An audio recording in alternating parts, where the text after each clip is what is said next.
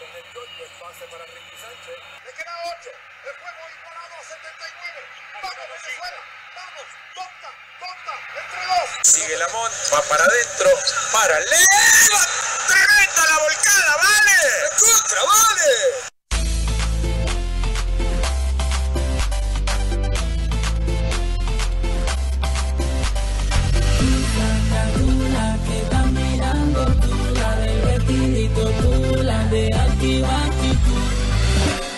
Que.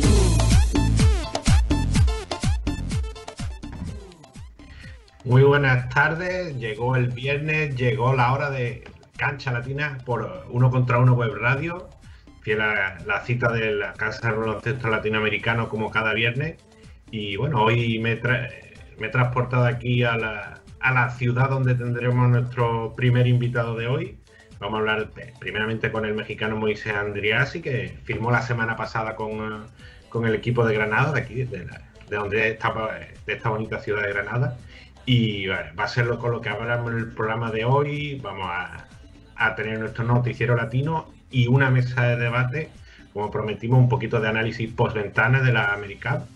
Y bueno, sin, sin más dilación, voy, voy a presentar al que estará conmigo en esta primera nota con, eh, con Moisés Andriasi, que si vamos a hablar con, el, eh, con un eh, protagonista mexicano. eh, vamos a hablar primero con, eh, con Jorge Herrera, que ya lo tenemos conectado. Muy buenas tardes, bueno, buenos días para ti, Jorge. Buenas tardes, Dani, buenos días. Y aquí estamos contentos de poder platicar con Moy, que pues lo hemos visto crecer desde el día uno, ¿no? De estar en las inferiores en la selección mexicana, de estar hoy en Europa y seguir con ese camino, ¿no? De una de las grandes promesas de nuestro básquetbol. Y bueno, eh, sí, sin esperar más, los vamos a saludar, que ya lo hemos visto que está conectado. Muy buenas tardes, Moisés Andriasi. Bienvenido a Cancha Latina. Hola, ¿qué tal? Un gusto estar aquí en, en Cancha Latina platicando con, con ustedes y ah, este, pasar un buen rato char- charlando. Ah, Estamos, estamos muy cerquita porque yo estoy aquí en Málaga, muy cerquita de Granada, apenas a una hora y cuarto, hora y media de distancia. Pero bueno, la- las circunstancias nos tocan hacer la- las entrevistas por Skype, por estos medios. Y bueno, lo primero, comentarte cómo estás y cómo estás viviendo esta, esta nueva situación con Granada. Bien, la verdad es que, que muy contento ahora que, que se me hizo la, la presentación oficial con, con el club. La verdad es que, que muy contento, la verdad es que Granada me ha tratado muy bien.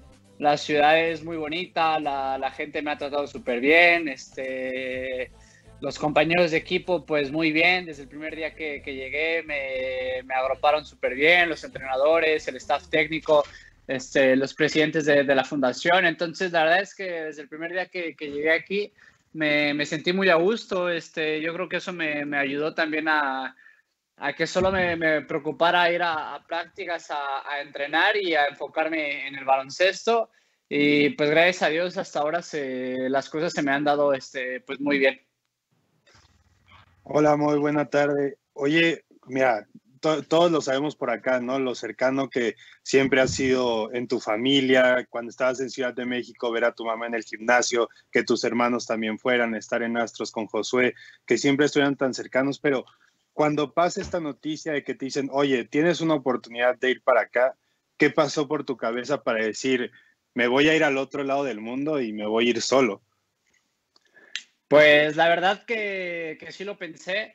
Sabíamos que, bueno, en México tenía opciones de jugar la, la Ciba Copa, este, ahora está la, la, Liga de Chihuahua, ves que está en formato de, de, burbuja, y pues a lo mejor era como más como para mí quedarme en México, pues ya la mayoría de los jugadores los conozco, con muchos ya jugué con ellos, entonces como que lo más cómodo para mí era estar en, en México, en casa, pero igual a la misma vez sabía que era una oportunidad que, que no podía dejar. Yo sabía que igual o sea, que yo iba a ir primero nada más a, entrenar y si se daba la oportunidad, pues me, me, podían fichar. Pero pues la verdad fue una decisión muy, muy familiar. La verdad es que, que mi mamá siempre me, me, apoya, mis hermanos también. Este, cualquier cosa que, que, pasara, si, no sé, si las cosas no se dieran tan bien como, como esperábamos, pues yo, yo tenía el apoyo de, de casa. Entonces que pues por esa parte me, me, sentí confiado, me sentí apoyado por, por mi familia. Y pues ahora sí que como tú lo mencionas, o sea, desgraciadamente por, por las situaciones que estamos viviendo ahora, pues no, no es como tan fácil poder ver a, a mi familia, pero igual como que esa parte me, me, motiva un poco, me motiva a estar como que, pues bueno, ya estoy hasta este lado del mundo, lejos de casa, lejos de, de mis amigos, lejos de, de, mi familia, entonces como que hay que hacer que, valga la pena, no que, solo esté aquí de, de embalde, hay que hacer que, valga la pena mi, estancia aquí en, España, este, pues a tratar de trabajar lo, máximo posible, y pues saber qué, qué pasa en, estos meses con, el club. Y, Moisés, yo te quería preguntar, porque para el que no conozca un poco lo que es Granada, el equipo de Granada, el equipo está en la segunda división española, en la Leboro. Es un, un equipo con mucha historia, fue un, equipo importante en ACB la, en la década pasada, lo hemos visto con... De hecho, hemos visto muchos jugadores latinoamericanos eh, muchos argentinos está Juan Gutiérrez, Nico Llanela, Augusto Lima, Cris Hernández que pasó por pionero hace varios años, eh, Gustavo Barrera, son varios jugadores que han pasado por allí. Y un, un, equipo que unos diversos problemas económicos que hubo hace varios años eh, obligaron a empezar desde cero y está trabajando muy bien de unos años para acá, logró los diferentes ascensos y hace un año estuvo muy cerca de, de lograr una, una, plaza de ascenso, esa pelea final por, por subir a la ACB y yo creo que es una, una, oportunidad muy bonita para, para, cualquier jugador que quiera desarrollarse. Eh, conociendo el caso, me parece un buen lugar para cualquier jugador joven a, para desarrollarse. No sé si seguramente te pidieras consejo a, la, a Sergio Valdolmillo o a, o a, Ramón Díaz, que siempre hemos hecho esa, siempre hemos visto esa relación entre Granada y México. Ahora con tu caso se da la inversa. Claro, sí, como tú lo mencionas, es un club con, con, mucha historia. La verdad, cuando a mí me lo comentaron, pues yo no sabía cómo, pues quiénes eran o el, la historia que tenían y como lo mencionas, a mí Sergio Valdomillos, el, el coach Sergio Valdomillos y el coach Ramón Díaz me ayudaron mucho con, con ese proceso. Pues los dos ya tuvieron ahí un poco de historia igual en el club y los dos me comentaron así de que si tú tienes la oportunidad de viajar aquí a Granada y, y poder entrenar, de que no lo pienses, o sea, de que no lo pienses, estás muy joven, este, los jugadores que tiene el club, le, este, los entrenadores que, que, hay aquí, de que eso no te lo va a dar en México. A lo mejor en México vas a poder estar jugando y a lo mejor puedes estar económicamente cobrando este, muchísimo mejor, pero pues ahora en la, en la edad que yo estoy, como que no es algo importante en mi carrera, o sea, la verdad lo, lo comentaba con, con mi familia y el tema económico, gracias a Dios, este, no es como algo que, que, necesite ahora, no es como que necesite llevar dinero a casa o así. Entonces, pues fue una decisión que, que, tomamos y ya estando aquí en el club, la verdad es que tiene mucha historia. La verdad es que, que los jugadores que hay ahora en, en, el, este, en el equipo, varios ya con experiencia de, de ACB, este, me ha ayudado muchísimo. La verdad es que estar con compañeros como lo es Luis Costa, Cristian Díaz, este, Alejandro Bortolucci, o sea, son jugadores que tienen muchísima experiencia aquí en la liga y me ha ayudado muchísimo. La verdad es que, que me gusta eso, me gusta que poder competir con ellos al, al, tú por tú, al día por día. Y yo creo que estos dos meses que he estado aquí en la fundación, eh, o sea, he aprendido muchísimas cosas de cómo ve el juego, cómo varias situaciones. Entonces, pues que la verdad es que, que súper feliz y súper agradecido con, con mi estancia aquí en, en Granada. ¿Cómo ha sido ese apoyo, muy ahorita que hablábamos de, de, Ramón y de Sergio, que primero los tuvieras como entrenadores, que te dieran, Ramón, principalmente esa oportunidad de debutar tan joven en la LNBP, ahora que te hayan llevado pues por este camino a Europa y estando allá, pues sean tus pilares más cercanos, ¿no? ¿Cómo ha sido esa parte de que te estén ayudando, te estén dando consejos para que también digas, a ver, ya no soy a lo mejor la estrella que me estaba convirtiendo en México y ahora tengo que ir desde cero otra vez e ir peleando por mi lugar para que vean que lo que hice en México lo puedo hacer acá y mucho mejor.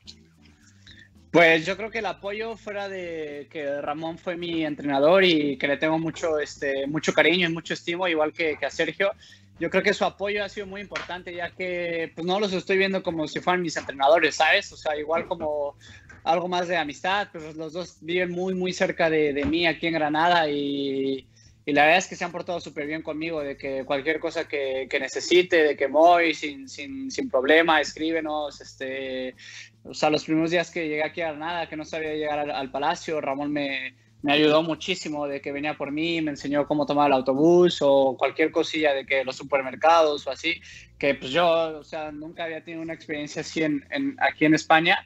Este, me ha ayudado muchísimo, igual este, como consejos de que sé tú mismo, este, no trates como de, o sea, en los entrenamientos no trates como de hacer algo más, o sea, lo que ya sabes, hazlo, o sea, y no sé, consejos como de siempre ve al máximo, aquí le dicen de que siempre ve a tope, este, haz cosas de más, de que llévatela tranquila ahí con, con los chavos, entonces la verdad es que me ha ayudado muchísimo, ahora que, que han tenido partidos los de la fundación aquí en Granada, este, Ramón y Sergio han tenido la, la oportunidad de venir aquí y he charlado ahí con ellos y la verdad es que, que, muy bien, como que me gusta esa parte de poder estar ahí cerca de, de ellos y bien, y la otra parte que, que, comentas de lo de México y así, pues me gusta, me gusta estar aquí, que yo la verdad no conocía tanto a los, a los jugadores y me gusta llegar y competir desde cero, o sea, ser alguien que, que no conoces, que, no conocen y tú llegar y competir al, al tú por tú y eso me, me, ha, me ha motivado muchísimo que, que, no me conozcan y que, que no sepan qué, qué, onda o así como, como lo estoy acostumbrado en, en, México. Y la verdad es que me ha ido muy bien, la verdad es que como que te dejas como de, no sé, la verdad es que en México mucha gente, o sea, o mucha prensa como que pues me suben a las redes, ves que constante están poniendo ahí cosas de, de mí y así, a lo mejor y pues eso te, o sea, se puede decir que te desconcentra un poco, como que te vas de, te mueves el piso, ¿sabes? Entonces, como que eso me gusta aquí, que estoy, o sea, solo en teoría y estoy concentrado 100% a lo que tengo que estar concentrado y yo, yo creo que esa parte me ha, me ha ayudado muchísimo también. Y Moisés, yo te quería preguntar, a, a, a, en lo que queda tres meses, unos tres, dos, tres meses de temporada, a falta todavía de tu debut, ¿qué, ¿qué, te gustaría que se viera de ti en, esto, en lo que queda de temporada del Lebor? Pues me gustaría que, se me viera como un jugador que puede competir aquí, no solo como estar de, reserva o así, sino que, de verdad vean que, tengo la calidad para, para poder jugar aquí en este equipo o en cualquier equipo, como que, no sé, la verdad igual no quiero pensar como mucho individual, la verdad es que estoy muy metido con, con el club y lo que se me tenga que pedir que, que sea Pablo lo que, lo que diga para, para, apoyar al equipo, lo va a hacer, o sea, lo va a hacer sin pensar, no me importa si entro y, y meto cero puntos y doy 40 pases o tengo que dar 20 pantallas o hacer cinco faltas, si eso va a ayudar aquí al, al club, estoy 100% comprometido con, con, el equipo y pues esperemos que podamos cerrar bien ahora la, la primera fase y posicionarnos en un buen lugar en, en nuestro grupo para ver que, que, que, se nos vaya bien para la, para la segunda este, etapa. Hoy voy a salir un poco de lo competitivo porque como ya bien lo estamos platicando, pues es una etapa en la que tú estás solo, puedes tener a Ramón y Sergio juntos, pero siempre es diferente el, el, estar por tu parte, ser independiente por completo ya. ¿Cómo ha sido estar en Granada? Yo sé que están todas las limitaciones que, que ha puesto el COVID, que si los lugares cierran más temprano y demás, pero ¿cómo ha sido? ¿Qué has podido visitar? Lo que siempre cualquiera te va a preguntar, ¿no? Si la Almandra ya la has visitado. La Alhambra, perdón. Sí, no, la verdad es que ha sido un reto personal este, yo creo que desgraciadamente en México estoy a, acostumbrado a que todo se me dé a, en la mano, o sea que, no sé, la comida en la mano o que la ropa, pues hay alguien que, que, la lava o así, ¿sabes? Entonces, pues ahora como que ha sido un reto para mí, este, ir al supermercado, este, cocinarme, bueno, igual gracias a Dios aquí tengo las comidas de, del club, pero como que esas pequeñas cosas de saber lavar la ropa o como que esas cosas que yo estaba acostumbrado a hacer, pues como un reto, ¿sabes? Entonces, igual yo creo que ha sido una parte muy, este, como que de mucho crecimiento personal para, para mí, como que una parte de, de, madurez. Entonces me gusta, me gusta estar aquí solo a la vez. Entonces, este, pues bien, la verdad es que, que bien. Y como ya lo había mencionado, Granada es muy bonito. Aquí está lo que, bueno, está el toque de queda y así, todo, todo cierra a las seis.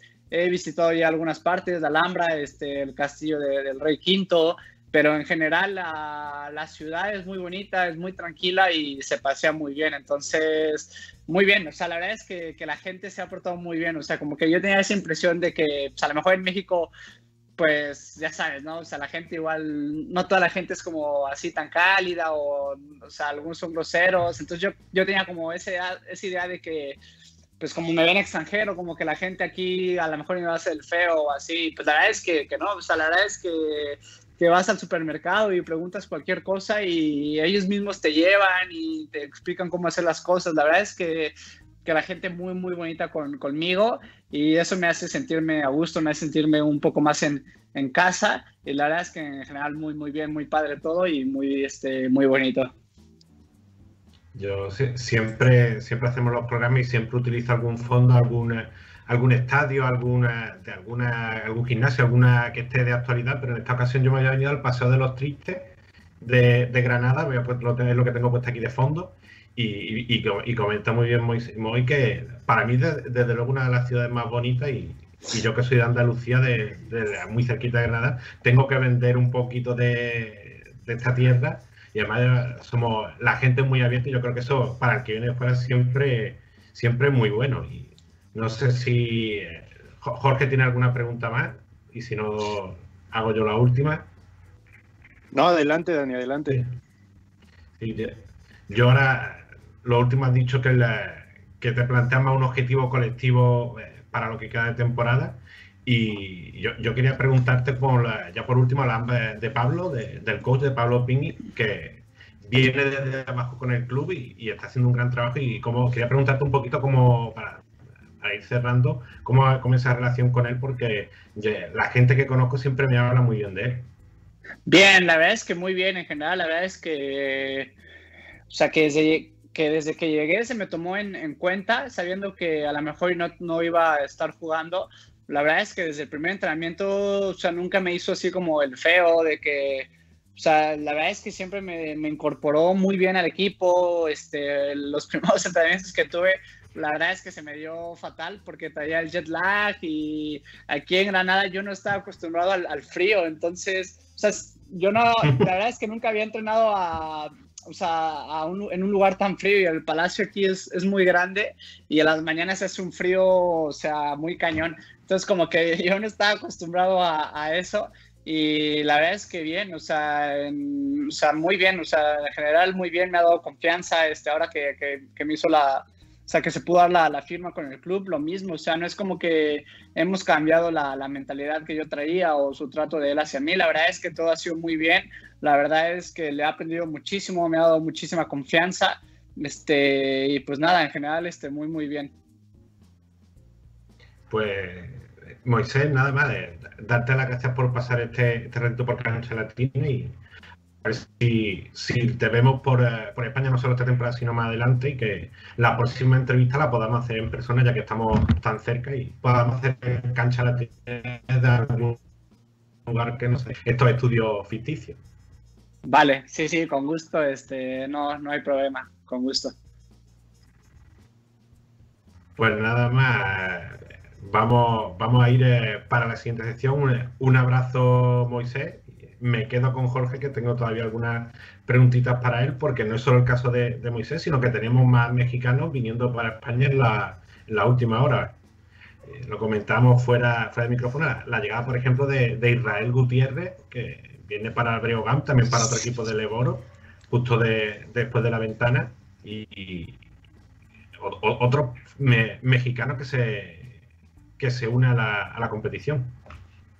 Sí, y cómo viene, ¿no? De que Israel ya estaba preparado, ya estaba entrenando con Dorados Capital para arrancar la temporada 2021 de la Liga Estatal de Chihuahua, que ahora tenga esta oportunidad a sus 28 años de edad. Y no es llegar a cualquier equipo, ¿no? Como bien lo comentas, Dani, llegar a un Breogán que está en primer lugar de la regular A, que tiene 11 triunfos y 3 derrotas. Entonces, la verdad es que es una buena oportunidad y que se le pida eso, no ser ese pívot defensor que ha podido ser a lo largo de su carrera. Vamos a ver ahora qué tanto puede subir sus números, que es una de las exigencias que se le ha pedido en los últimos años. Poca actividad de la que tuvo con Astros de Jalisco, pero como siempre una gran oportunidad y con los ojos encima de él porque va a ser no solo ir, jugar esta temporada, sino intentar quedarse allá con la Legión Azteca que ya bien conocemos, liderada por Paco Cruz y Jorge Gutiérrez en Europa. Y, la otra pregunta que quería hacer, porque estamos hablando de mexicanos en Europa, ¿y qué va a pasar con Gutiérrez? Eh, vimos que tenía esa oferta del CSK, meses atrás se hablaba de Real Madrid, de ese ofrecimiento, eh, había, se ha hablado de una posibilidad en Grecia, quizá oferta de algún equipo turco, pero parece que el Titán de momento sigue sin equipo. Sí, lamentablemente con todo lo que sucedió en la ventana se alzaron muchos rumores y el principal fue que una, su salida fue provocada por ir a fichar a, a Grecia y la verdad es que siempre fue una mentira, pudimos confirmarlo con el equipo de, de Gustavo Ayón y nos dijeron que no, no había ningún ofrecimiento. Es muy cierto y nosotros fuimos uno de los primeros de, eh, en México de, de, escribirlo, que estaba la oferta del CSKA de Moscú, pero al final se, se, cayó por cosas de papeleos principalmente y después estuvo lo del Anadolu Efes, que tampoco fue algo que creciera tanto. Fenerbahce nunca fue una gran oportunidad después de su salida del Real Madrid, entonces por ahora el Titán está parado. No hay ninguna oferta de Grecia y la verdad es que cada vez se hace más complicado que veamos este regreso de Gustavo Ayón a Europa, pero vamos a ver si en el próximo mes puede darse otra de estas ofertas de Euroliga, que eso es lo que está buscando el Titán, que su oferta venga de un equipo de Euroliga y ahí es donde él va a considerar ir al equipo. Y bueno, Jorge, estamos hablando de actualidad y vamos a pasar al noticiero latino, pero te invito a que sigas por aquí con el que vamos del equipo a analizar la, la, ventana, pero vamos a hacer primero un, un repaso de cómo está la, la liga en Latinoamérica y estamos charlando contigo un poquito más tarde. Adelante, Dani. Y bueno, tenemos nuestro not un clásico como es nuestro noticiero latino. ¿Y qué, qué tenemos? Tenemos mucha actividad en, la, en, las diferentes ligas y eso después de la ventana que se van, a, se van a, digamos, recuperando perdón, la, la, competición y de las ligas que están en activo y de las que vienen arrancando. Tenemos ahí la Superliga en primer plano, ya tenemos inicio para el 1 de abril y vemos banquillos, los diferentes planteles se van completando. Brasil y el Juego de Estrella, eh, una actividad solidaria que van a hacer esta temporada también va tomando forma. La Basketball Champions League de América con fichajes, la Liga Uruguaya, Super 20, la final Super 20 en Argentina, la, la, Copa Chile y la LNB Chile en, en, en Chile, nunca mejor dicho. Y bueno, va, vamos a ver primero, vamos a ir punto por punto, un poquito un, un, repaso rápido para, para ver qué es lo que tenemos. Y tenemos una Superliga que, como decía, vamos para el 1 de abril, eh, se va a jugar finalmente en dos burbujas con uh, los 18 equipos, aún de, de conferencias de burbujas como se realizará, pero lo que sí tenemos es los banquillos que se van confirmando. La lista de, entrenadores, ya 14 de los 18 equipos ya tienen entrenador.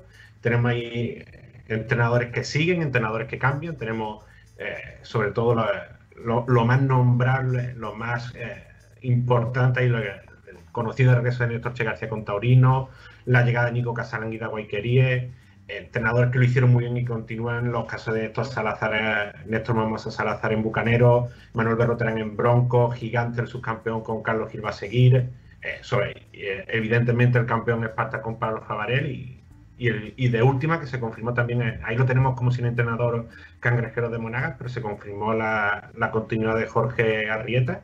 Y como decíamos, 14 equipos ya con entrenador y, y un mercado que se va a mover muy rápido en, eh, en las próximas semanas, en el, en el, mes que queda hasta el inicio del torneo.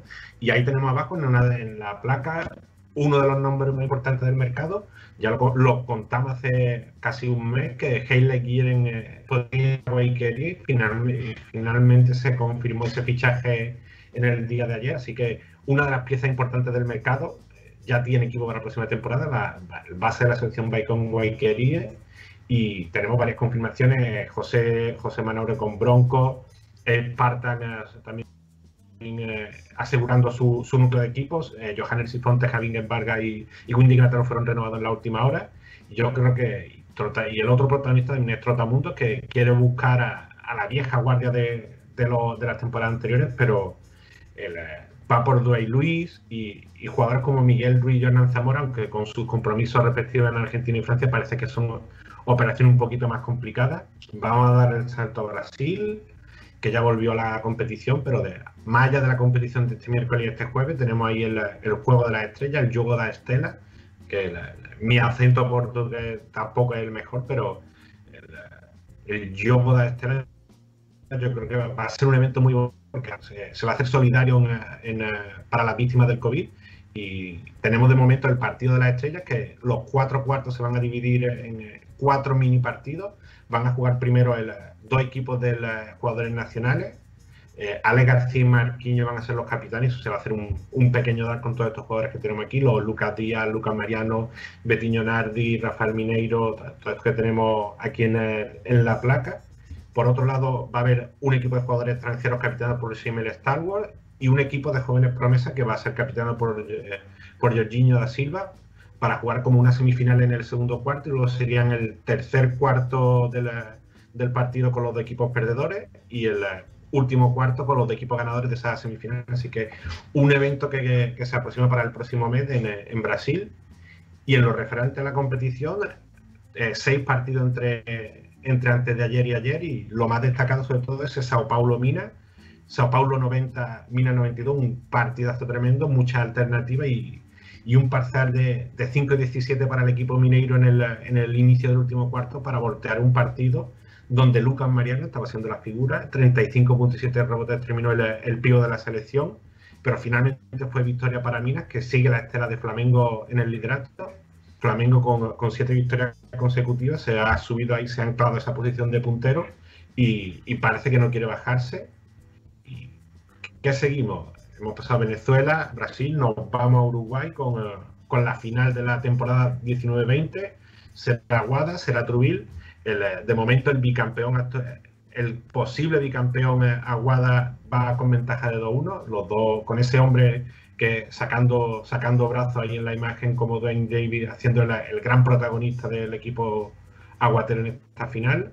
Ganaron los primeros partidos, llegó la lesión de Fede Mariano Intrubil y, y, cuando parecía que todo, todo en contra para Trubil, eh, fue Martín Mayor que se, dio la, se echó el equipo a la espalda y ganaron ese tercer juego. Este mismo viernes tendremos el cuarto a partir de las nueve y cuarto con, con la novedad de Anthony Dandris, perdón, en lugar de Fede Mariani.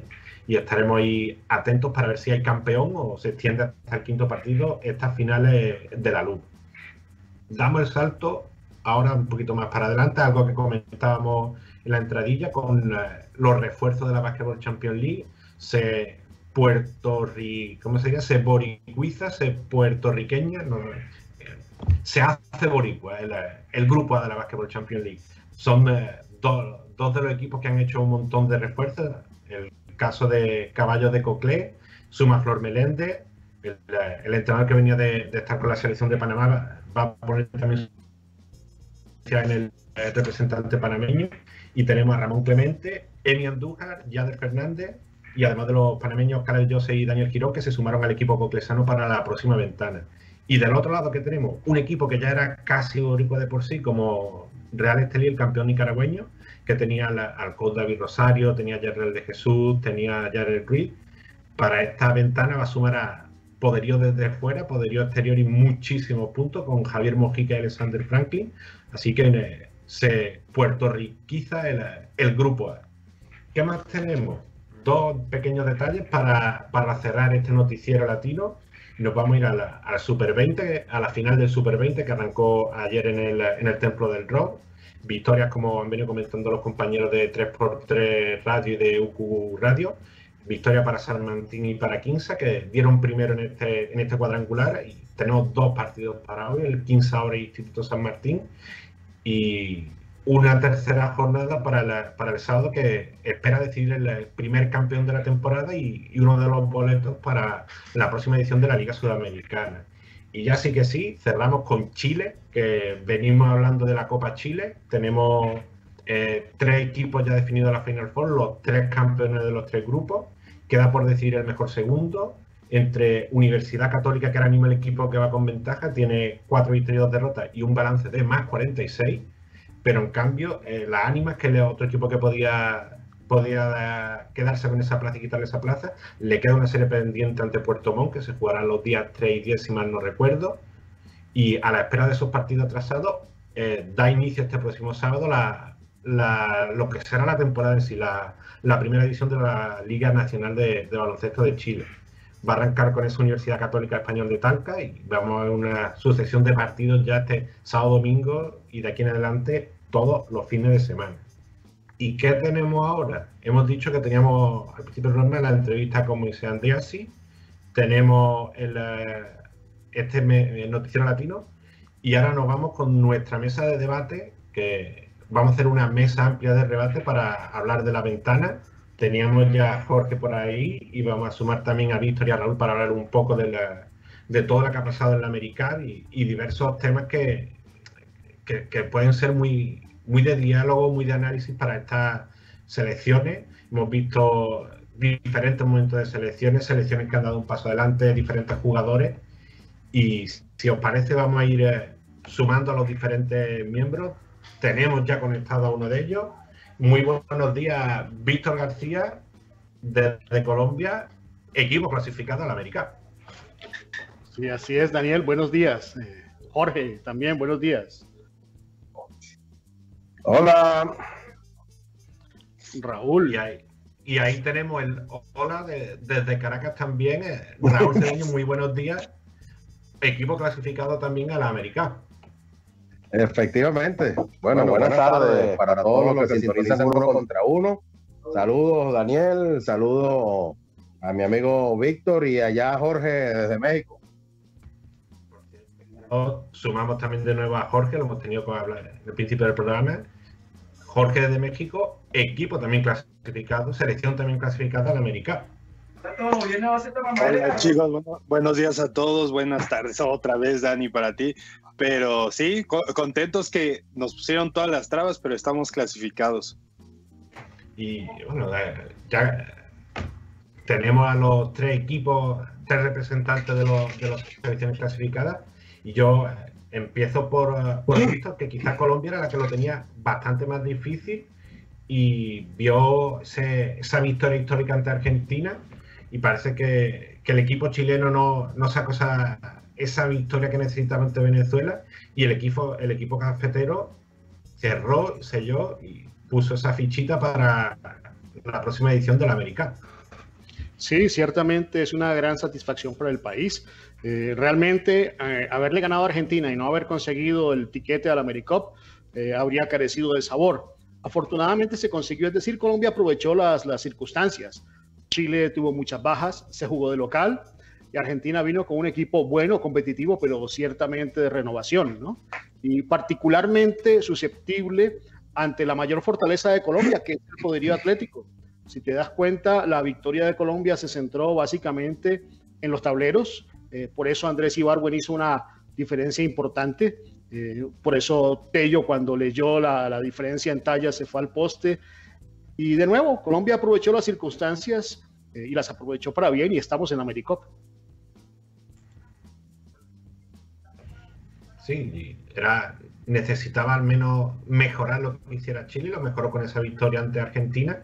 Y después Venezuela, digamos que cumplió contra lo que necesitaba su vecino y, y le ganó a, había ganado a, Colombia en el anterior y le ganó a, Chile por un 42-61, un poco un, mar, un marcador de bajo goleo para esta distancia, pero una nueva victoria que además clasifica a Venezuela como, como primero de grupo, Raúl. Efectivamente, bueno, eh, se dio, yo muy contento, lo hablamos en el último programa por acá, eh, muy contento que se haya metido la selección cafetera. Eh, bueno, Venezuela, si se quiere, le hizo el favor tanto a Argentina como a, Colombia. Eh, Colombia también hizo su trabajo. 25 oportunidades se habían enfrentado con los albicelestes sin victoria alguna. Y mira qué clase de momento Colombia le, le, infiere la primera derrota en selección absoluta a la Argentina, ¿no? Después Venezuela remata la faena contra Chile, que en lo particular, eh, no sé qué opinión tienen ustedes, a mí no me gustó para nada. Fue una victoria, pero yo no la vi tan clara.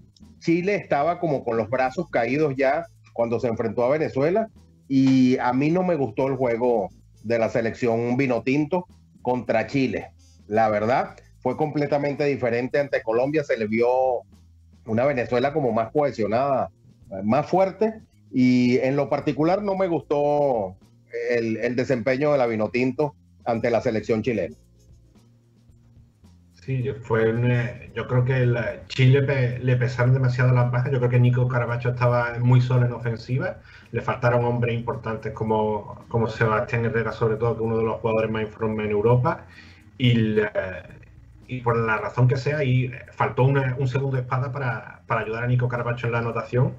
Y Venezuela con su mayor empaque, con su mayor veteranía, dio ahí cátedra y, y logró ese triunfo que, que clasificaba de, de- de rebote, digamos, casi a, a Colombia. Y preguntarle a Jorge también, porque México, después de todos los problemas, llega a la ventana, eh, cae en el primer partido ante Puerto Rico, vuelve a caer ante Estados Unidos, pero clasificó al fin y al cabo. Llegaba la- al momento clave donde se jugaba, cayó en las dos oportunidades, pero selló esa clasificación y, y a punto estuvo de no hacerlo porque Bahamas tuvo a Puerto Rico contra las cuerdas casi, casi en el eh, casi hasta el último minuto. Sí, Omar Quintero a su regreso lo dijo, obviamente no se iba a buscar perder de cierta manera los partidos, era misión sí o sí ganarle a Puerto Rico con lo que se tuviera, con una práctica que se tuvo y creo que esa fue la clave, tener el grupo metido en que, ok, vamos a enfrentar una mejor Puerto Rico de la ventana de Indianápolis, pero de todas maneras tenemos que buscar ese triunfo y causó mucho esto problema en México, ¿no? Porque estaba cuánto era el diferencial de Bahamas, cómo se clasificaba. Y al final del día, México lo hace bastante bien perdiendo por tan solo esos 10 puntos contra Puerto Rico, después de que le había ganado por 25 en Indianápolis. Entonces ahí es donde se combinó todo para que la selección se clasificara. Y el día contra Estados Unidos, a pesar de que fuera Gustavo Ayón, que fuera Estados Unidos, se da una buena segunda mitad, pero también hay que ver esto. Todos tus jugadores venían muertos del partido que había sido contra Puerto Rico menos de 12 horas antes y teniendo un Gabriel Gión jugando 40 minutos, que perdieras a tu referente en la pintura, la verdad es que México llega golpeado para el segundo partido, pero cumple totalmente en la parte de que no tuvieras ese gran peligro de Bahamas que te provocaron en la primera ventana con un resultado que no tuvo que haber pasado, ¿no? Entonces, no es que sea de la manera más alegre la clasificación, pero se consigue con todos los problemas que tuvimos y con tres entrenadores diferentes en las tres distintas ventanas. Sí, vamos, vamos. Re- empezó eh, Sergio Molina, si mal no recuerdo fue, después tuvo Paco Olmilla, de nuevo Mar Quintero, y además analizamos todo eso, un, un artículo que recomiendo que lo hizo Jorge, repasando la gran cantidad de, de entrenadores que han pasado por el banquillo de, de México en los últimos años, desde ese- el caso Sergio Valdolmir, Iván Deni, que lo mencionábamos antes, eh, y de Ramón Díaz, perdón, que lo mencionábamos anteriormente, Iván Deni, el misterioso Bill Cartwright que llegó en un momento a la selección, no sabemos por qué, y tal como vino se fue. Porque tiene buena Pues, gente. Sí, Sí. sí. eh, na- na- yo pensaba en Y, su momento y- cuando fue y que acá se necesitaba. que- Acá se necesitaba algo de emergencia y fue lo primero que salió, entonces todo se combinó perfecto. Sí, fue un- uno de esos casos raros y ahora hay que ver cómo se recompone México de cara a, de cara a Curator en el, en el programa previo, en, un curate que estaba, que el, que el board de FIFA se va a reunir y, y va a ver qué pasa con México y en caso de que no vaya México, está por ahí Panamá preparado para tomar ese, esa plaza, pero esperemos que todo se solucione y, que México pueda, pueda estar en el, en el preolímpico. Recordamos, si os parece, los clasificados eh, por el grupo A, Venezuela, Argentina y Colombia, por el grupo B, Brasil, Panamá y Uruguay. Ahí no hubo ningún tipo de sorpresa, porque Paraguay lo tenía muy complicado. En el grupo C, Dominicana y Canadá. No sabemos qué va a pasar todavía en el, eh, con los otros dos clasificados. Y en el D, Estados Unidos, Puerto Rico y México. ¿Y qué va a pasar con el grupo C? Porque si uno echa, echa sus cuentas, ve que la, Islas Vírgenes está con una victoria y cinco derrotas, y Cuba está con una victoria y dos derrotas, y por mucho que perdiera los tres partidos que le quedan Cuba, Cuba tiene ganado el básquet a verás con Islas Vírgenes. Entonces, queda por conocer, a mí la lógica me dice que no es necesario que se disputen esos partidos, viendo la- las circunstancias de, de la pandemia como están, pero está por ver qué es lo que va a tomar FIBA. No sé qué pensáis vosotros, qué sería la, la solución que pueda parecer más adecuada. Bueno, eh, cua- cualquiera, cualquier solución que adopte FIBA va a generar ruido y sabemos que va a generar bastante ruido por cómo se, se- se llegó a estas instancias. Eh, que si le permitieron no jugar a Canadá, entonces ahora tienen que hacer la misma eh, la misma venia con, con, el equipo cubano. Eh, por, cualquiera de, de, la decisión que tome va a generar bastante ruido y, yo pienso que FIBA debe trabajar eh, bastante en esto, Víctor. Sí, lo que pasa es que nadie, ninguna entidad estaba preparada para afrontar una situación de estas. FIBA tiene dos caminos, o irse por la puntuación, como bien lo dice Dani, o irse por el ranking. Y seguramente cualquiera de las dos decisiones que tome va a dejar eh, descontento a alguien, ¿no? Uh -huh. Tenemos que por ahora esperar que se, que se normalice la situación del continente para, para, para digamos, eh, que no se vuelvan a representar, eh, no se vuelvan a presentar esta clase de inconvenientes. Pero lo que sí me llama la atención es que parece que no hubo sorpresas grandes entre los clasificados, ¿no?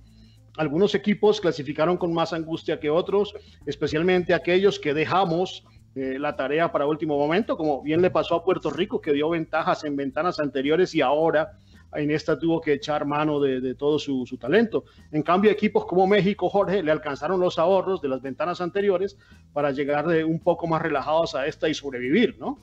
Me parece ¿Cómo, que... ¿Cómo que dicen en su tierra, Víctor? Puerto Rico dio papaya. Puerto Rico dio papaya, pero no la partieron. aquí, decimos, aquí decimos que hay dos pecados.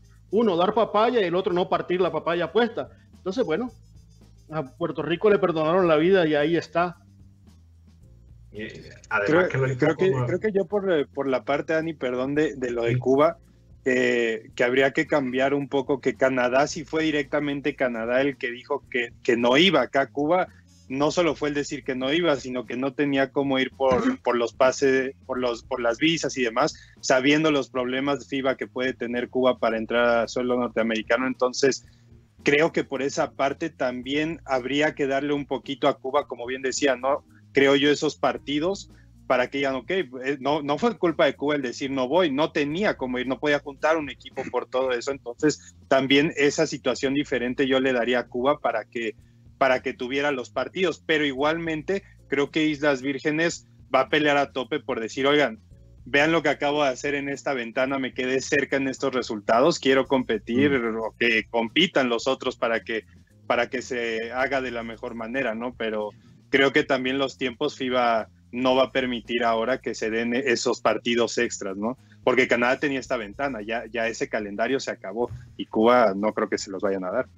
Claro, y cada vez es más complicado llenar o, o, programar juegos postergados. El tiempo es imposible y en medio de toda la situación la mayoría de las ligas están tratando de reanudarse, así que cada día va a ser más difícil eh, reprogramar juegos. Mira, hablando de ahorros, impresionante lo de Brasil, que a pesar de no haber jugado estos dos últimos, eh, eh, estos dos últimos encuentros en, en, la ventana de Colombia, clasificó con comodidad, ¿no? Si hay algún equipo que tiene una presencia fuerte en esta eh, fase eliminatoria del AmeriCup fue Brasil, ¿no? Pues al margen de los Estados Unidos, que al final echó mano de, de jugadores que estaban en el anaquel llenos de polvo, como Joe Johnson y Isaiah Thomas. Eh, se ve entrado en años Joe Johnson, por cierto. Sí, sí, igual que Brandon Bass, ¿eh? mucho físico, pero Brandon Bass, años. correcto. Y, sí, y la importancia, lo que dice Jorge, eh, sobre el, el gol averaje, digámoslo así, o el básquetbol averaje los puntos a favor y puntos en contra. México es, un, es uno de esos, de esos equipos eh, que demostró que también es importante si vas a perder que no sea por paliza. Sí, porque Islas Vírgenes lo mata ese 91 de Cuba, porque se lo había llevado bien en el primero, había ganado 80-64 si no mal recuerdo, y dejar ese 91 los puso en, el, en la peor posición, ¿no? Por eso mismo de que si la diferencia le entregaran las derrotas a Cuba, se lo lleva de calle en ese diferencial a Islas Vírgenes. Sí, además con. Una, Islas Vírgenes siempre con yo siempre digo que uno de esos jugadores con los que yo me iría a la guerra es Walter Hodge y lo volvió a demostrar en esta ventana. Se echó al equipo a la espalda y estuvo a puntito de, de, de darle la sorpresa a, a, las dos selecciones. Le, a, le peleó a su, duro casa, que es Puerto Rico. ¿Qué? ¿Perdón? Walter Hodge casi termina dándole la sorpresa a su, a su otro hogar, que es Puerto Rico, ¿no? Sí, sí, Prácticamente a su hogar principal. Sí, sí, él tiene, él de hecho en el, en el BCN juega como, como criollo. Entonces, eh, tenía yo por aquí los números 28 puntos y 27 puntos en los dos partidos. Yo uno de esos jugadores que siempre, como decía, para, para irme a la guerra a una final me iría con él, desde luego. Uno de los jugadores desde mi punto de vista, destacados de, este, de esta ventana. No sé qué jugador destacado tenéis por ahí vosotros, por ejemplo, Jorge. Bueno, si fuera de la parte del grupo, como decía Víctor, pues sí venían de los anaqueles y empolvados, pero Asaya Thomas se movió con la tranquilidad que le permite FIBA, lo hizo bastante bien. Y del lado de Puerto Rico, lo de Shabazz Napier, al final del día la, la, conexión tan rápida que puede tener con un equipo que para él era desconocido y que los demás pues también no sabían el ritmo que iba a venir al final, ese toque que tiene de NBA te lleva a otro nivel. Contra Bahamas creo que es donde más se nota y al principio del partido de México él, era muy duro lo que te podía dar Shabazz en la visión de juego, lo que podía abrir el campo y eso, y eso es lo que más me impresiona, ¿no? Que cómo pueden llegar estas figuras eh, que eh, al final del día son NBA y te dan ese plus pase lo que pase, ¿no? Esa experiencia que tienen con esa velocidad te cambia muchísimo el ritmo y en México lo vimos, ¿no? Tuvo que meter a Gustavo Ayón mucho antes Omar Quintero porque lo que le hacía Chavas al repartir a la pintura o poder ir por abajo en la línea cero era era desquiciante, ¿no? Entonces, creo que, creo que de esa parte del grupo del grupo es lo que me llevaría, ¿no? Lo que pueden hacer esos factores NBA y que pues con Barea, aunque ya tenía esos tres partidos de ACB, también sigue siendo la experiencia una cosa impresionante. Y Raúl, ¿qué, jugador viste tú destacado? Néstor Colmenares no vale como respuesta. Porque Néstor Colmenares la bestia Bueno, dentro de mis dos más destacados, obviamente, eh, Néstor Colmenares, pero es, es de hacer notar eh, la actuación sobresaliente de José Grillito Vargas, que ya con, unos cuantos años encima, y, mucha gente suele criticarnos a través de las diferentes redes sociales. Fíjense, fue el puntal del primer encuentro contra Colombia en el primer cuarto, 12 mm, puntos, y en el segundo juego contra la selección de Chile también se vio bastante bien. Se unieron estos dos jugadores venezolanos, José Vargas y Néstor Colmenares, para, digamos, darle ese respiro a la selección venezolana eh, y, obtener ese, ese primer cupo del grupo A, que era más por orgullo, ¿sabes? Que, que sabroso, y lo, hablamos la semana pasada, eh, ver a Venezuela por encima de Argentina, que ha sido uno de los cocos de, de la Vinotinto, Argentina y Brasil, ha sido uno de los que le amargan la existencia todo el tiempo a la selección venezolana y qué bonito es ver esa tabla de clasificación con Venezuela y un, y un gran más 50 en la primera posición. Y, Víctor, de tu lado, ¿qué, jugador, qué jugador le, pondría el destacado de esta ventana? bueno, iba a, nombrar, iba a nombrar a Napier y a Colmenares, pero voy a ser localista, como de costumbre. Voy a nombrar a Brian Angola, que a pesar de haber jugado dos partidos, demostró que hace una diferencia importante en la selección Colombia. Pero mira, hay un jugador que no se nos puede pasar, que jugó muy poco, pero que va a ser un referente o debe llegar a ser un referente del baloncesto sudamericano. Y me refiero a Agustín Ubal. Qué calidad mostró apenas a los 17 años jugando a nivel internacional, como si fuera un veterano, con toda la confianza, además mostrando un acervo fundamental sumamente sólido, ¿no? Entonces, eh, destacaría a Agustín Ubal, por, eso, por su juventud y por lo que dejó ver a pesar de su juventud.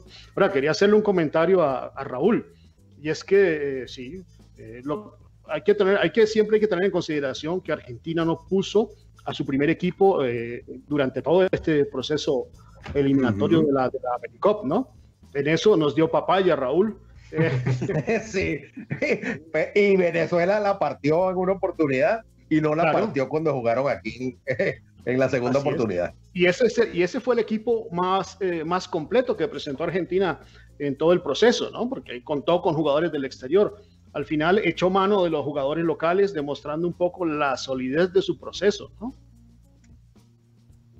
Sí, sí, efectivamente. Eh, yo destacaría también, Daniel, y disculpa que te interrumpa rapidito, eh, la actuación del joven Andrés Marrero por parte de la selección venezolana, que si bien es cierto, no le fue bien en cuanto a puntos se refiere, pero eh, ya se dio ese, ese rodaje y ese roce internacional. José Sojo también debutó, Alimata, pero este muchacho Andrés Marrero eh, creo que puede ser eh, un tipo Grillo Vargas y, puede convertirse en una de las vedettes de la selección Vinotinto uh, en un futuro no muy lejano.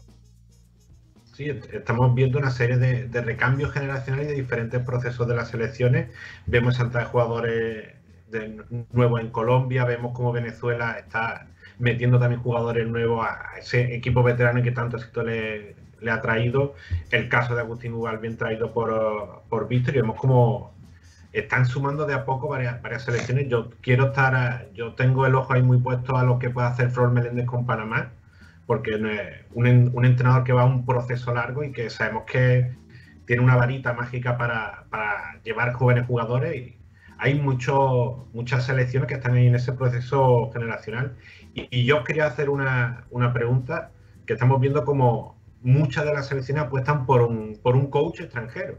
No sé si en qué caso estáis más a favor de un coach nacional o de un coach extranjero para, la, para las selecciones. Me tomo la palabra. Es que yo creo que la, la discusión no es entre un coach nacional y un coach extranjero. Me parece que ese es un enfoque equivocado de la discusión. La discusión es entre un buen coach o un mal coach. Porque a la voz de coaches extranjeros muchos charlatanes se van a, se van a, colocar, se van a colar. Esa es una puerta que no queremos abrir. Si te das cuenta, en eh, las dos ventanas que se jugaron recientemente en Cali, creo que cinco de los eh, entrenadores presentes eran argentinos, ¿no? Hay que traer entrenadores que hagan escuela. Es indiscutible Fernando Duro, es indiscutible Flor Meléndez. ¿Cuántos hay de esos? Entonces, la, la, el tema no es si, se, si, si es mejor un coach extranjero o un coach nacional lo central es que sea un coach capacitado, con experiencia y además de eso, porque no es solo tarea del coach, sino que las federaciones nacionales estén dispuestas a darle los recursos que necesitan para hacer un proceso. Eso es lo más importante. Fíjate tú cómo la selección argentina tiene proceso no solamente de jugadores, tiene un proceso de entrenadores. Si tú te das cuenta, se fue Sergio Hernández, pero en eh, su cuerpo de asistentes, en los entrenadores que lo han asistido en todo este proceso, hay entrenadores muy capacitados para tomar las riendas del equipo y mantener el proceso, ¿no? Entonces ese es el punto, que sea capaz y que la respectiva Federación Nacional le dé los recursos que necesita para llevar adelante el proceso. No sirve coach para, para un partido o para dos partidos como Bill Cartwright. Probablemente Bill Cartwright le cambie la cara al baloncesto mexicano si lo dejan dos años o tres años o cuatro años, ¿no? Pero se necesita eso. Claro, Víctor, ahora, a- a- disculpa la interrupción, Jorge, No, no, tomándote la palabra. Y, y hay una y hay una hay una frase que tú dices que es muy importante eh, sobre eh, el proceso, pero cada proceso tiene una fecha de inicio y una fecha de caducidad. No es que en ese proceso tú me vas a venir a, a imponer, como se está sucediendo acá en Venezuela, este, te impongo este y te doy una lista de, de coach argentinos y uruguayos porque ellos saben más de baloncesto. Eso cae bastante mal. Y, les aseguro que vamos a estar hablando de esto en unas próximas entregas. Se van a acordar de mí. Sí, eh, es cierto que hubo mucho malestar en algunos momentos allá en Venezuela con, eh, los, eh, entrenadores extranjeros por el, equipo que de Fernando Duro con eh, entrenadores plenamente argentinos. Y yo sé que hubo quejas, como bien comentaba Raúl, de varios entrenadores del país que se vieron excluidos de ese proceso. Y, y está, yo no, no veo algo positivo o negativo en traer un coach de fuera, pero no, puede, no entiendo que venga un coach de fuera sin, eh, sin la ayuda de un, un, coach de la casa y que conozca el baloncesto nacional. No, pero mira, también es una cosa que, o sea, lo que dice Víctor, ¿no? No es solo el ver que sí es, porque hay, habrá nacionales que no te conocen el básquetbol como te lo puede conocer un, en el caso de México, un Iván Denis o un Paco Olmos. En, en, nuestro caso, ¿por qué no apoyarse con ellos? Y como bien dices, armabas un equipo en el que estuviera a lo mejor Paco Olmos y te ayuda Omar Quintero. Acá el problema es que también tenemos ese sentido también muy nacional de que hoy se pelea que la gente de, después del llamado de Omar se acordó que teníamos 16 años sin tener un entrenador mexicano, pero también hace 16 años no tuvimos el proceso que tuvo Sergio Valdeolmillos, que fue regresarnos un mundial, ganar en Latinoamérica, ganar en Centroamérica, estar entre los primeros lugares de la región. Entonces, para mí va más por esa parte. Si volteamos a ver a nuestros entrenadores en México, los españoles lo conocen mucho más y están en un mucho mejor nivel de lo que puede estar hoy un Andrés Veneno Contreras que llegaba a una final hace 15 años Entonces, ¿cómo podemos ser así? A hoy todos están muy contentos de que esté Omar y respondió bien en una ventana, pero ¿qué va a pasar cuando si él llega al preolímpico no va a tener el éxito, va a perder los dos partidos y entonces viene otra vez que por qué tenemos a tal y por qué no viene el otro? Y un caso que mencionaba Víctor que en lo personal en su momento me molestó mucho, el caso de Flor Meléndez. Flor tenía que traer cosas a México y tenía un proyecto muy bueno, pero aquí lo hicimos menos. La, la, lo que tenía toda la organización de Sochi Lagarda no podía aceptar lo que cobraba, no le podía aceptar el tiempo de un proceso, y ahí es cuando dices, bueno, entonces ¿a qué nos preocupamos, no? ¿Y en qué terminamos? Iván Denis, Sergio Molina, Paco Olmos, Omar Quintero. Entonces, ahí eh, yo sí voy mucho a lo que dice Víctor, esa pelea que se tiene de que si es nacional extranjero, la verdad es que por lo menos en el caso particular de México se me llega a hacer a veces hasta ridículo, porque también si volteamos a ver las ligas, hay que ver quiénes son nuestros campeones y los que llegan a la final. No tengo ningún problema de que Omar esté, pero creo yo que hoy por hoy un Paco Olmos sí podía tener unos escalones adelante de él y que muy bien lo podía llevar igualmente en ese proceso que para nosotros es de fantasía como el de Argentina, que a lo mejor estuviera Paco, tiene a Omar de asistente y hacemos ese cambio de proceso en el que Omar se convierta en el entrenador en jefe, ¿no? Entonces creo yo, yo también en eso, ¿no? En el que si vas a tener un proceso, te vas a dejar de preocupar de dónde es tu entrenador. Sí, yo creo que en, el, en ese sentido hemos, hemos visto como entrenadores extranjeros lo han hecho bien y entrenadores extranjeros no lo han hecho bien. Entonces, yo estoy muy de acuerdo con el proceso y estamos viendo cómo, en, eh, cómo se están haciendo procesos muy interesantes en Uruguay con, uh, con, muchos jugadores jóvenes, como el caso de Agustín Ubal, los que se están desarrollando en, en Obras Basque y otro equipo de la Liga Nacional. Vemos el caso de que comentábamos de Venezuela metiendo ya jugadores jóvenes. Tenemos el caso de propio de Argentina, que vemos como ha ido con, con jugadores muy jóvenes de muchos sitios de la Liga Nacional y, y, tenemos ahí cosas, cosas para ir desarrollando. Entonces yo creo que el, el, el, caso de República Dominicana también, que con la llegada de bastantes jugadores jóvenes, un proceso a largo paso, a largo plazo también con Melvin López, el caso de dedicación en Puerto Rico. Y yo creo que al final el apostar a largo plazo por proceso y por proyecto suele dar siempre buen, eh, buenos resultados, aunque en Latinoamérica no se busca muchas veces ese, ese maldito cortoplacismo. Sí, sí, sí, desafortunadamente, eh, y aquí, sobre todo en Venezuela, si tú no tienes resultados pronto, te vas inmediatamente, ¿no? No hay esa visión de proyectos a largo plazo, eh, de agarrar eh, un muchacho desde las formativas, digámoslo así, un grupo, un cúmulo de muchachos de las formativas y, y, y apuntarlos hacia una selección eh, mayor, desarrollarlos. Igualmente está pasando con los coaches. Eh, muy bien, bienvenido sea todos los conocimientos que está dando en este momento el profesor Fernando Duro y su cuerpo técnico, pero es eso. Eh, los venezolanos tampoco es que, los, los coaches venezolanos tampoco es que son neófitos, ¿no?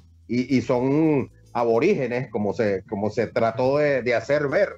Aquí hay mucho talento joven, emergente, que si bien es cierto, tienen que eh, especializarse, digámoslo así, un poco más, eh, no menos cierto es que no los pueden estar, eh, no, no, pueden estar en detrimento en su propio país y que prefieran un talento eh, por cualquier cantidad de años, un talento extranjero. Lo dijo Jorge, eh, ese proceso en México, ¿por qué no darle continuidad si fue exitoso? Eso es lo que se requiere, que haya continuidad en los procesos que son exitosos, bueno, vamos a seguir por esta senda, pero no cambiar radicalmente y volver a un estrepitoso fracaso.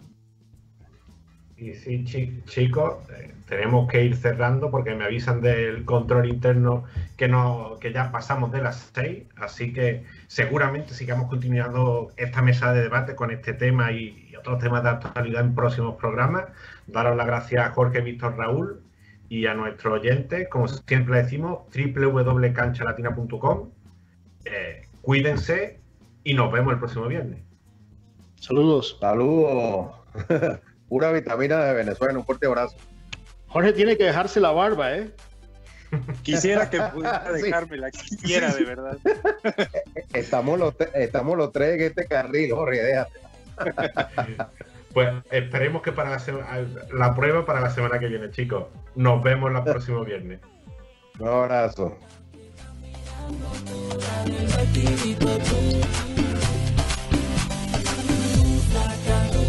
que tú, la del vestidito sé que te gusta el uh.